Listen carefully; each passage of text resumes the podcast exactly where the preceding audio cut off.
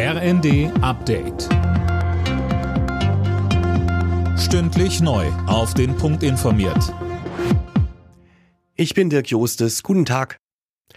Das schwere Erdbeben in der Türkei und Syrien jährt sich heute zum ersten Mal. Bei der Katastrophe waren rund 60.000 Menschen gestorben und noch immer leiden viele Menschen in der Region. Fabian Hoffmann berichtet. Viele verloren ihr Zuhause und leben weiter in Notunterkünften. Es fehlt an Wasser und Nahrung. Deswegen sind auch Hilfsorganisationen unter anderem aus Deutschland weiter vor Ort. Dazu kommt die Wut der Menschen über Bauunternehmer und Behörden wegen Pfusch am Bau. Nach dem Beben wurden über 200 Unternehmer festgenommen. Opferanwälte befürchten aber, dass viele davonkommen werden. Und die Gefahr für die Region ist nicht gebannt. Für die Millionenmetropole Istanbul erwarten Experten in nächster Zeit ein starkes Beben.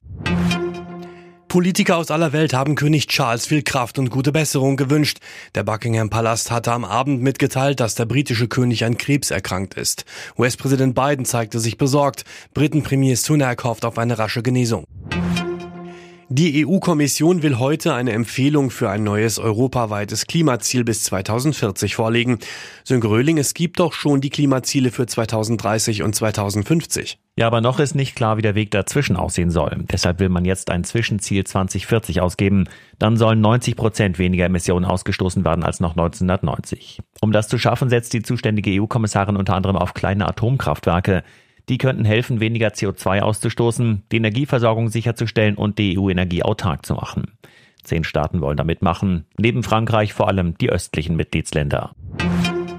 Bayer Leverkusen gegen den VfB Stuttgart. Dieser Kracher steht heute im DFB-Pokal an. Der Bundesliga-Spitzenreiter und der Tabellendritte treffen im Viertelfinale aufeinander. Morgen spielen noch Saarbrücken und Gladbach gegeneinander. Düsseldorf und Kaiserslautern stehen bereits als Halbfinalisten fest.